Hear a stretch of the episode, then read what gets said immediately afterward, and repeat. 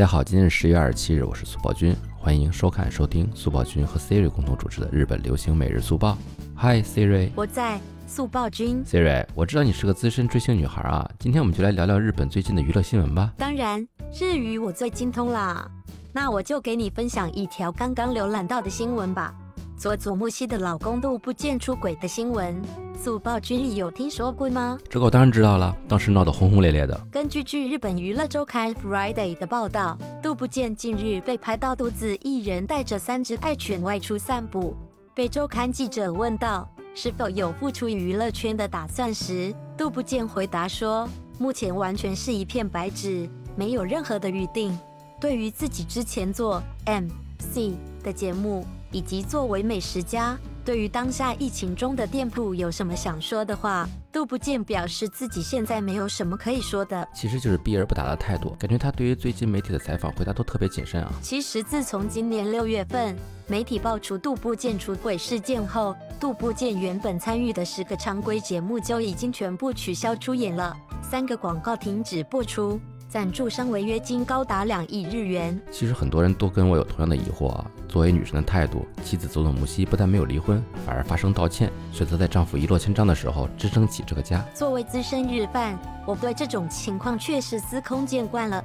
这就是日本娱乐圈，尤其是日本搞笑艺人圈里的常规操作呀。熟悉的人都知道，杜部健属于日本搞笑组合 a n j u s t 这日你所说的常见现象是怎么回事呢？这些年来。日本搞笑男艺人出轨事件非常多的，讲几个比较知名的吧。搞笑之神组合 Downtown 的冰田雅宫就曾经被爆出出轨写真女郎长达三年，还有之前刮起单人喜剧旋风的镇内智则，也曾经被被偷情对象爆出床照。还有奥黛丽的春日俊章，他真的很厉害，被曝出向爱情长跑十年的女友求婚的前十天。让其他女人在家过夜。天哪，这也太没底线了吧！最让我震惊的是伦敦之星的宠儿狩野音效，他除了出轨还脚踏六条船，我目瞪口呆。可是他们的妻子大多也都选择了原谅，并向公众道歉。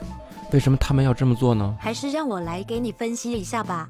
你知道的，日本的社会文化就是不喜欢给别人添麻烦。在这类新闻中，丈夫的出轨这件事占用了公共资源，带来了负面影响。就算妻子是受害者，也是需要对大众进行一个表态的。嗯，虽然不太理解这种心态吧，但是这样做的话呢，确实能向大众传达出一种这件事情我会去处理的态度，来减少一些负面影响。大概是这个意思吧。是的，还有一个原因就是，许多男搞笑艺人的妻子都是我们所说的素人，在家庭中基本是做全职主妇，因此在家庭和经济方面不得不做妥协。当然，他们都是很善良的人。嗯，可能这样分析还算比较合理吧。呃，对于这类新闻呢，日本大众方面又是如何看待的呢？希瑞，你跟大家来说一说。在我看来。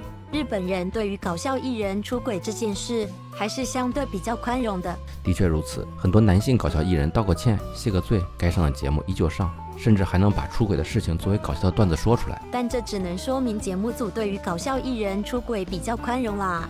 我认为呢，日本大众对于搞笑艺人出轨的宽容程度是取决于搞笑艺人自身的实力与地位程度。一句话概括来就是。红人无罪，我也赞同你这个观点，确实因人而异。像是滨田雅宫和白美创路这样泰斗级别的人物，说到底，出轨只是道德的问题，而不是法律问题。当个人魅力超过出轨所带来的风波，那么大众所能接受的上限就很高了。事件过后，也能成为另外一个开玩笑的资本了。反而那些自身没有什么实力、没有火爆段子的艺人，被曝出轨后，也就很难再看到他了。像我刚才跟你说的那位脚踏六条船的寿野音效，即便还能上节目，在大众评价的艺人排行榜中也是靠后的。出轨事件依旧还在大众的记忆中。说到这里啊，其实 Angel 作为一个艺龄有二十七年的搞笑艺人团体，实力是非常不错的。那为什么杜部建五个月之后都没有复出呢？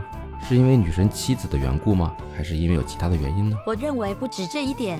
速报君，你知道吗？日本搞笑艺人之所以很有人气，跟他们的人设很有关系。这个我知道啊，日本搞笑艺人大多都有自己的人设，基本在电视荧幕前的形象都是人为设计的、固定的，这样才能方便自己用于表演。但是呢，往往这种人设与私下的形象有所差别。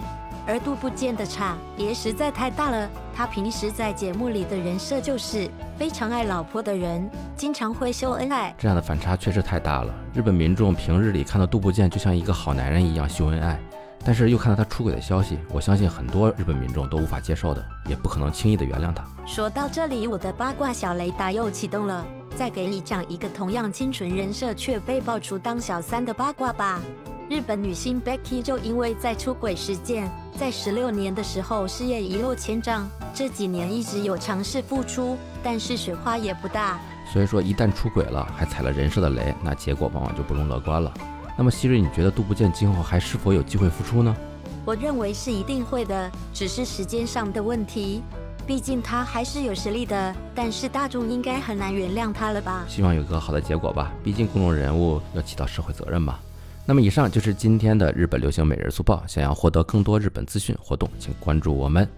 那么我们下期再见，拜。